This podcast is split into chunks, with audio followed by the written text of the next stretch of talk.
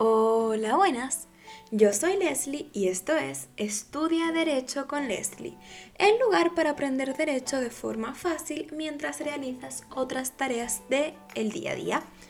En la clase de hoy veremos Derecho de Familia que pertenece a Civil 1.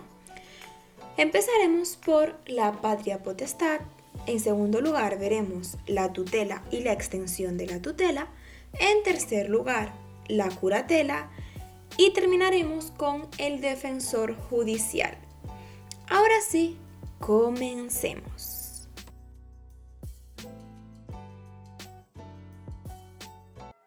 Primero, la patria potestad. La patria potestad se recoge desde el artículo 154 hasta el 171 del Código Civil. ¿Qué es la patria potestad? Pues la patria potestad es el conjunto de facultades de los padres sobre la persona y bienes de sus hijos, pero solamente mientras estos son menores, no emancipados o sobre mayores de edad que resulten incapacitados en determinadas circunstancias. El artículo 154 del Código Civil recoge que los hijos deben ser oídos antes de ejecutar acciones que le afecten.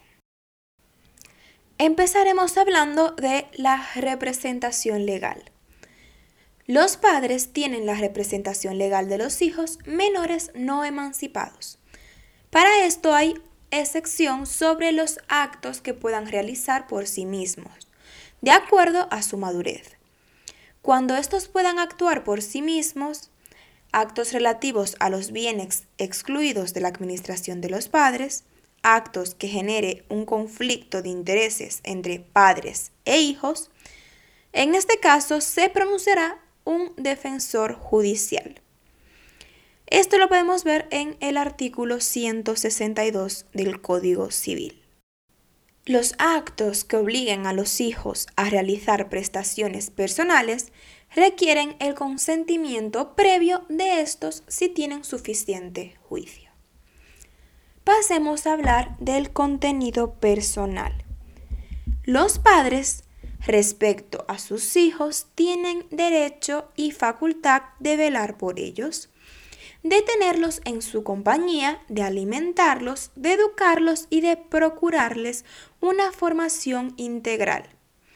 Los hijos, por otra parte, tienen la obligación de respetarlos y obedecerlos.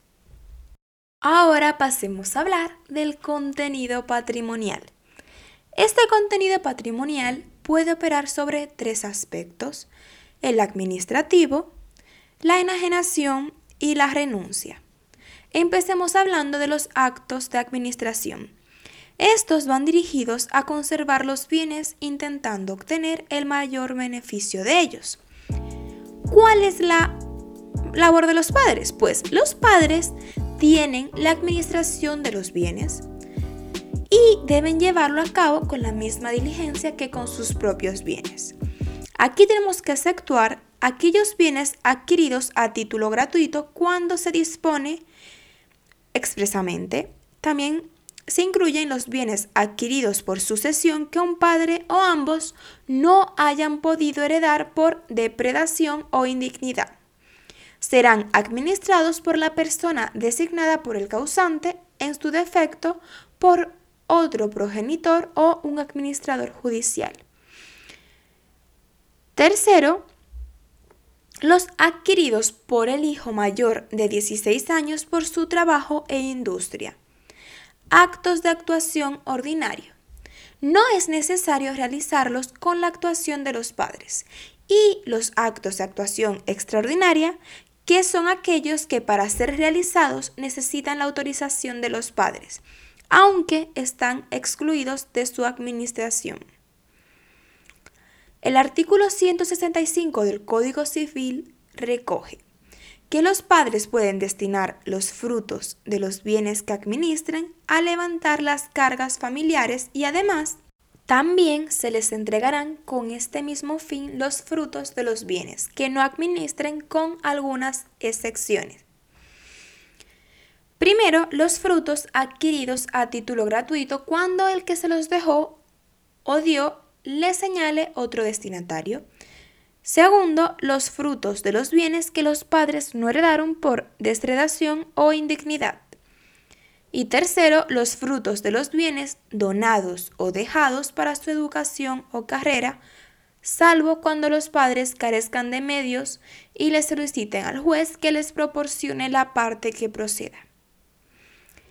Como consecuencia de esta administración tenemos que los hijos pueden exigirle a sus padres una rendición de cuentas por la administración que ejercieron sobre sus bienes durante los tres años posteriores a la extinción de la patria potestad. Los padres no están obligados a rendir cuentas de los frutos consumidos en el levantamiento de las cargas familiares. Esto quiere decir que si todos los bienes han sido consumidos en el levantamiento de las cargas familiares, no tendrá que ser devuelto al hijo. Sin embargo, si se usó en otra cosa, sí. El artículo 155 del Código Civil dice que los hijos están obligados a contribuir a las cargas de la familia mientras convivan con ellos equitativamente. ¿Qué quiere decir esto? Pues quiere decir que es de forma excepcional pues les corresponde a los padres. El artículo 167 dice que cuando la administración de los padres ponga en peligro los bienes del hijo, el juez, a petición del hijo, de algún pariente del menor o de la administración fiscal, podrá adoptar medidas cautelares para evitar perjuicio y poner un administrador distinto a los padres. El 168 establece que los padres responden de los daños y perjuicios por la pérdida de los bienes de los hijos por dolo o culpa grave. Pasemos de los actos de administración a los actos de enajenación. Estos van dirigidos a transmitir un bien o derecho a otro sujeto a cambio de algo o no. También hablaremos del gravamen, que están ligados pues pueden estar sujetos a los actos de enajenación. Pues puede tratarse de una hipoteca, puede llegar concluyendo en un acto de enajenación. Los padres pueden enajenar o grabar los bienes de los hijos por regla general, pero necesitan la autorización judicial. Cuando se trate de bienes inmuebles, establecimientos mercantiles o industriales. También en el caso de objetos preciosos, valores mobiliarios salvo el derecho de suscripción procedente de acciones. La autorización judicial no es necesaria para la enajenación de valores mobiliarios cuando su reimporte se reinvierta en bienes o valores seguros. Tampoco es necesaria cuando el hijo tenga más de 16 años y consienta el documento público. Terminemos con los actos de renuncia. Son actos que implican renunciar a un derecho. Están vetados a no ser que se tenga la autorización judicial. ¿Qué es la herencia? El heredero es sucesor en una parte de la herencia y supone heredar deudas. ¿Y qué es el legado? Pues es solo de algo en concreto, no se hereda deudas. El legislador dice que los padres no pueden repudiar la herencia o legado realizado a favor del hijo sin autorización judicial. Si se le deniega la autorización judicial, solo puede aceptar la herencia a beneficio de inventario. ¿Qué significa esto? Pues que el heredero solo es heredero cuando los bienes sean superiores a las deudas. La autorización judicial no será necesaria cuando el hijo tenga 16 años y consienta el documento público.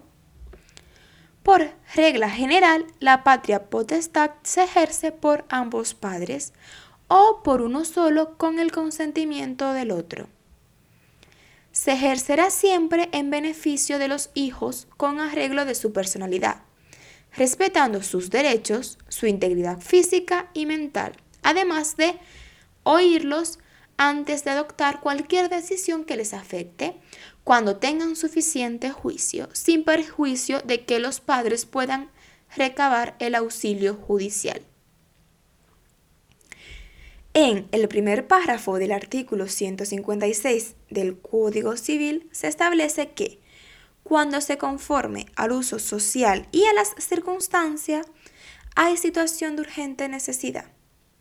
En su segundo párrafo dice que en caso de desacuerdo, cualquiera de los padres puede acudir a la facultad judicial a unos de ellos para decidir, después de escuchar a los dos y al hijo. Tercer párrafo. La autoridad judicial puede dar la patria potestad total o parcialmente a uno de los padres o distribuir entre ambos sus funciones por un máximo de dos años en caso de desacuerdo reiterado o cualquier otro caso que entorpezca gravemente a su ejercicio. Este artículo viene a establecer que en caso de que los padres no estén de acuerdo sobre alguna decisión importante respecto al futuro de su hijo o presente, podrán ir por la vía judicial. ¿Qué pasa si esto se da reiteradamente? Pues que el juez, para evitar que estén yendo a juicio por todo, puede darle la patria potestad a uno de los padres durante dos años. Y si hay un problema solamente en cuanto a educación, por ejemplo, puede darle a los padres, a uno de ellos, la patria, potestad sobre la educación. El artículo 159 del Código Civil establece que la autoridad judicial puede decidir en beneficio de los hijos oyendo a los que tengan suficiente juicio y los mayores de 12 años.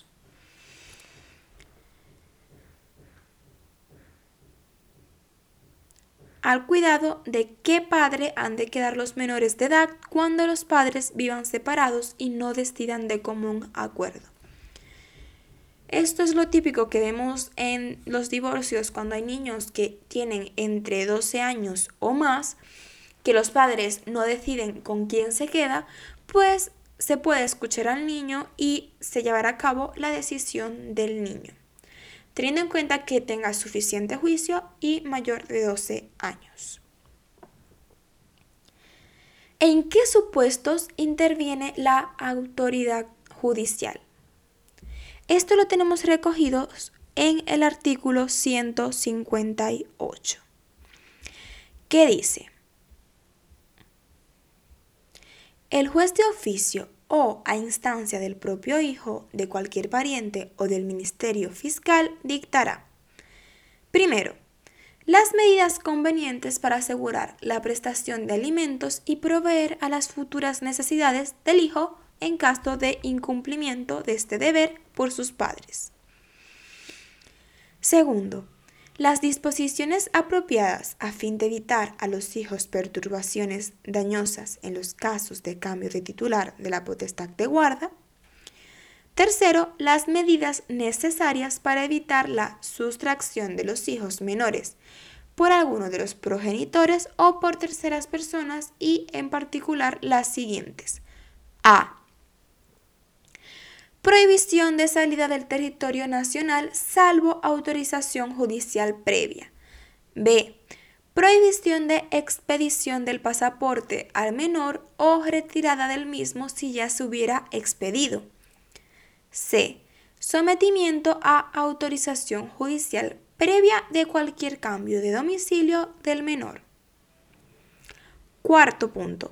La medida de prohibición a los progenitores, tutores, a otros parientes o a terceras personas de aproximarse al menor y acercarse a su domicilio o centro educativo y a otros lugares que frecuente con respecto al principio de proporcionalidad. Quinta.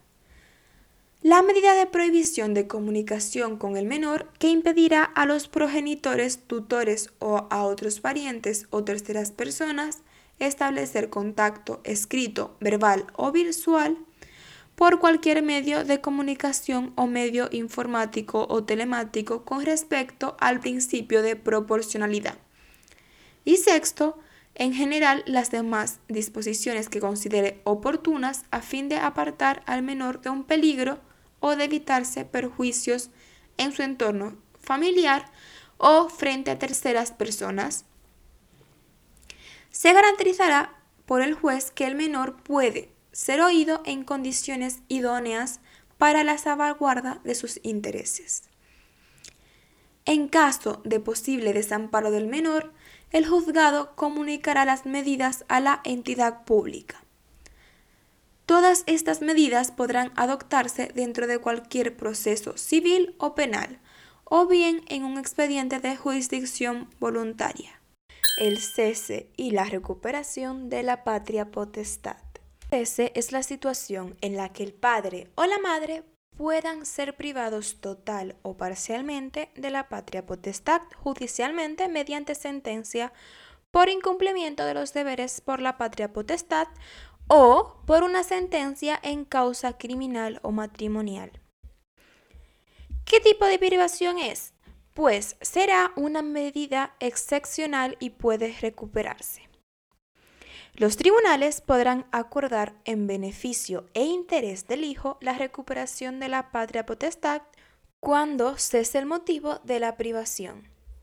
La extinción de la patria potestad. Causas de extinción.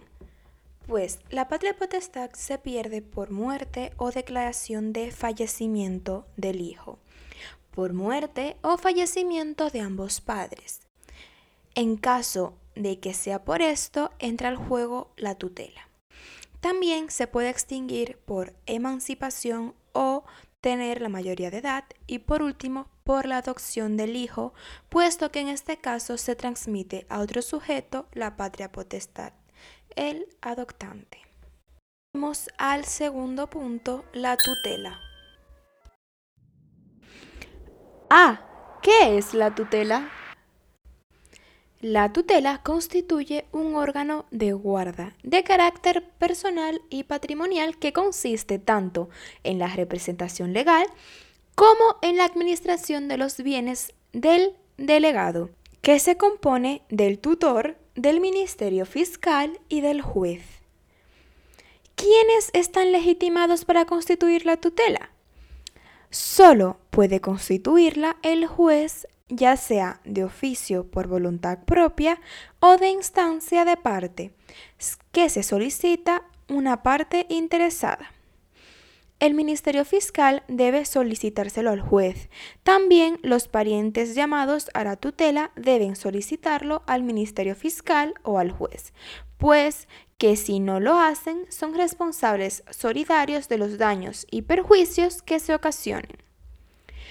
También está obligado a solicitar a que constituya la tutela aquel que tenga la guarda del sujeto el guarda de hecho es la persona que se ocupa de un niño de forma provisional hasta que se determine un tutor.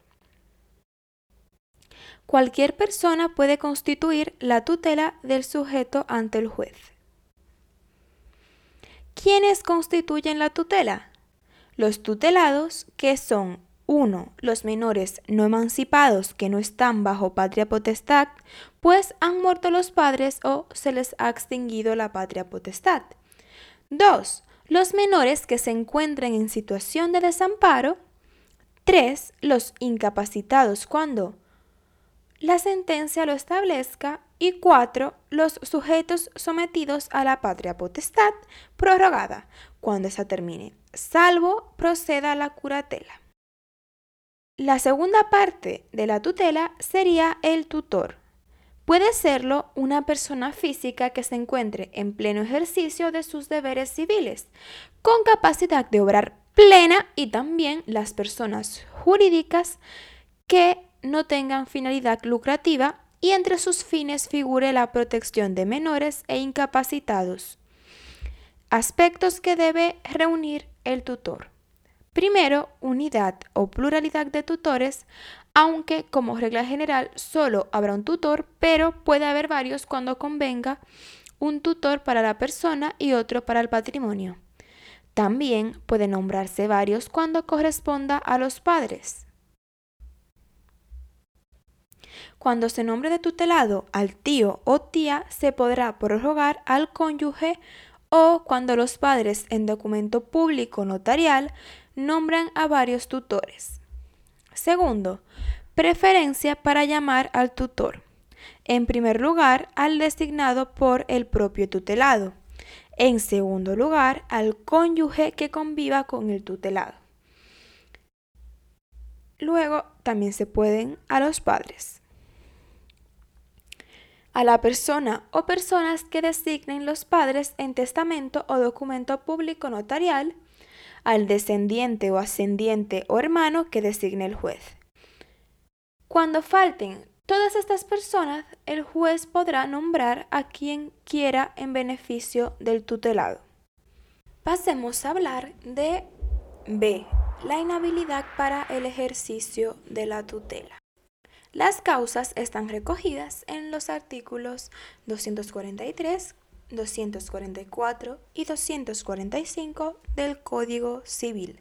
Según el artículo 243 del Código Civil, no pueden ser tutores 1. Los que estuvieran privados o suspendidos en el ejercicio de la patria potestad o total o parcialmente de los derechos de guarda y educación por resolución judicial. 2 los que hubieran sido legalmente removidos de una tutela anterior. 3. Los condenados a cualquier pena privativa de libertad mientras estén cumpliendo la condena. Y 4. Los condenados por cualquier delito que haga suponer fundamentalmente que no desempeñarán bien la tutela. El artículo 244 del Código Civil recoge que Tampoco pueden ser tutores, uno, las personas en quienes concurra imposibilidad absoluta de hecho, 2. Los que tuvieran enemistad manifiesta con el menor o incapacitado. 3. Las personas de mala conducta o que no tuvieran manera de vivir conocida. 4. Los que tuvieran importantes conflictos de intereses con el menor o incapacitado mantengan con él pleito o actuaciones sobre el estado civil o sobre la titularidad de los bienes o los que le adeudaren sumas de consideración. 5. Los quebrados y concursados no rehabilitados, salvo que la tutela lo sea solamente de la persona. Artículo 245 del Código Civil recoge que tampoco pueden ser tutores los excluidos expresamente por el padre o por la madre en sus disposiciones en testamento o documento notarial, salvo que el juez en resolución motivada estime otra cosa en beneficio del menor o del incapacitado. C. La excusa del tutor es una circunstancia voluntaria ha sido nombrado tutor, pero puede excusarse por ciertas circunstancias de ser tutor, recogidas en el artículo 251 del Código Civil, que recoge que será excusable el desempeño de la tutela cuando por razones de edad, enfermedad, ocupaciones personales o profesionales, por falta de vínculos de cualquier clase entre tutor y tutelado o por cualquier otra causa, resulte excesivamente gravoso el ejercicio del cargo. Las personas jurídicas podrán excusarse cuando carezcan de medios suficientes para el adecuado desempeño de la tutela. Los padres pueden establecer o no que se utilice el patrimonio del tutelado para alimentos, salvo en ese caso no está muy claro por qué, en primer lugar, el tutor solo tiene el deber de procurar alimentos. La obligación de alimentos supone que una persona, por ser familiares o cónyuges, están obligados por ello a sustentarle alimento, cobijo, etc. Después se procede al nombramiento de otro tutor en beneficio del tutelado. D. La remoción debe ser decretada por la autoridad judicial y puede hacerlo de oficio o a instancia del Ministerio Fiscal, del tutelado o del interesado. Serán removidos los tutores que incurran en causa de inhabilidad o desempeñen mal la tutela. Debe ser el defensor judicial un garante de guarda temporal que cuida al menor hasta que se nombra a otro tutor. Forman parte de la tutela el Ministerio Fiscal, el juez, aparte de otros sujetos. El Ministerio Fiscal en el ámbito civil tiene la función de cuidar a menores y discapacitados. Vigila la tutela actuando de oficio o a instancia de cualquier necesitado. En cualquier momento puede exigir al tutor que le informe de la situación del tutelado y de la administración de la tutela. El juez puede establecer medidas de vigilancia y de control en beneficio del tutelado. También puede requerir en todo momento al tutor de la situación del tutelado y de la administración de la tutela. Anualmente será informado de la situación del tutelado y rendirle cuenta anual de su administración. Es obligatorio. Pueden intervenir otros sujetos porque los padres pueden constituir órganos de fiscalización de la tutela designado a la persona o personas que deba componerlo. Son los encargados de comprobar que la tutela va bien. El contenido de la tutela. La representación legal. El tutor tiene la representación legal del tutelado, salvo para los actos que puedan realizar o cuando en el mismo acto el tutor intervenga en nombre propio o de un tercero y exista conflicto de intereses. Contenido personal.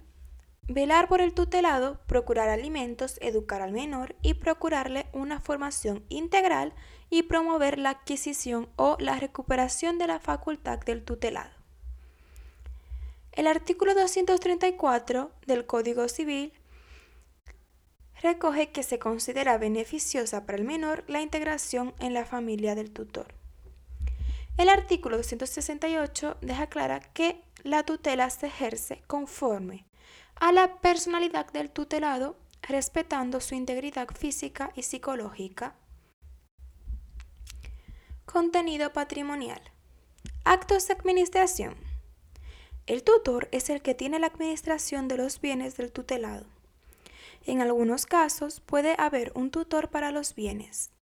Bienes que quedan excluidos de la administración del tutor son los excluidos por los padres en testamento o por documento notarial. El nombrado a un administrador, además de los bienes adquiridos a título gratuito que se ha establecido en las normas de la administración. Actos de renuncia. El tutor necesita la autorización judicial para renunciar a derechos del tutelado actos de enajenación y gravamen. El tutor necesita autorización judicial para lo establecido en el artículo 271. ¿Qué es, primero, para internar al tutelado en un establecimiento de salud mental o de educación o formación especial. Segundo, para enajenar o grabar bienes inmuebles, establecimientos mercantiles, o industriales, objetos preciosos y valores mobiliarios de los menores o incapacitados, o celebrar contratos o realizar actos que tengan carácter dispositivo y sean susceptibles de inscripción. Se efectúa la venta del derecho de suscripción preferente de acciones. Tercero, para renunciar derechos así como transferir o someter a arbitraje cuestiones en que el tutelado estuviese interesado. Cuarto, para aceptar sin beneficio de inventario cualquier herencia o para repudiar esta o las liberalidades. Quinto, para hacer gastos extraordinarios en los bienes. Sexto, para entablar demanda en el nombre de los sujetos a tutela, salvo en los asuntos urgentes o de escasa cuantía para ceder bienes en arrendamiento por tiempo superior a seis años. Octavo, para dar y tomar dinero a préstamo. Noveno, para disponer a título gratuito de bienes o derechos del tutelado. Y décimo, para ceder a terceros los créditos que el tutelado tenga contra él o adquirir a título oneroso los créditos de terceros contra el tutelado.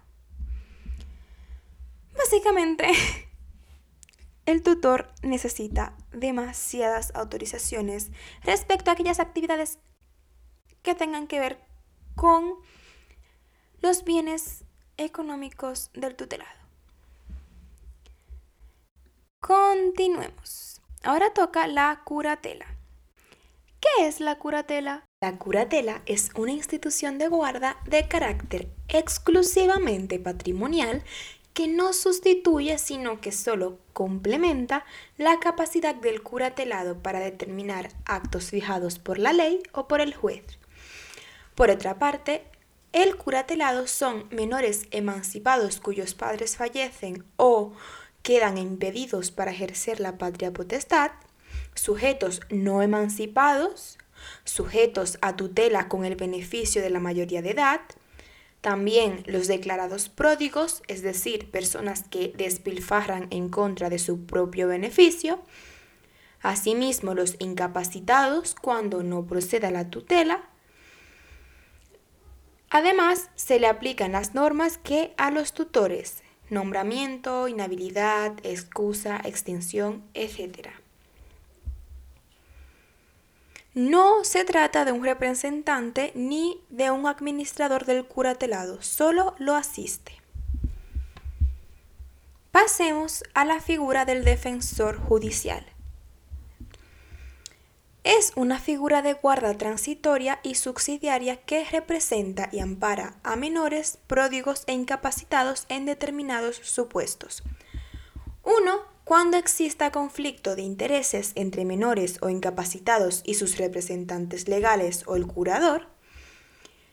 2. Cuando el tutor o curador no desempeñe sus funciones hasta que cese la causa o se designe a otro.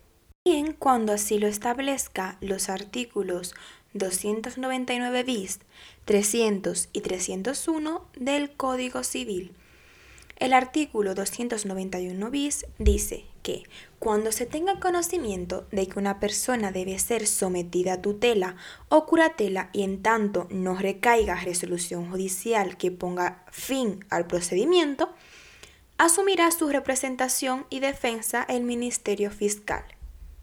En tal caso, cuando además del cuidado de la persona hubiera de procederse al de los bienes, el secretario judicial podrá designar un defensor judicial que administre los mismos, quien deberá rendirle cuentas de su gestión una vez concluida. El artículo 300 del Código Civil recoge que, en expediente de jurisdicción voluntaria, de oficio o a petición del Ministerio Fiscal, del propio menor o de cualquier persona capaz de comparecer en juicio, se nombrará defensor a quien se estime más idóneo para el cargo. Y por último, el artículo 301 del Código Civil recoge que serán aplicables al defensor judicial las causas de inhabilidad, excusas y remoción de los tutores y curadores. Gracias por quedarte. Espero que vuelvas a estudiar conmigo para aprender de forma sencilla mientras entrenas, vas camino a clase o trabajas. Adiós, hasta la próxima.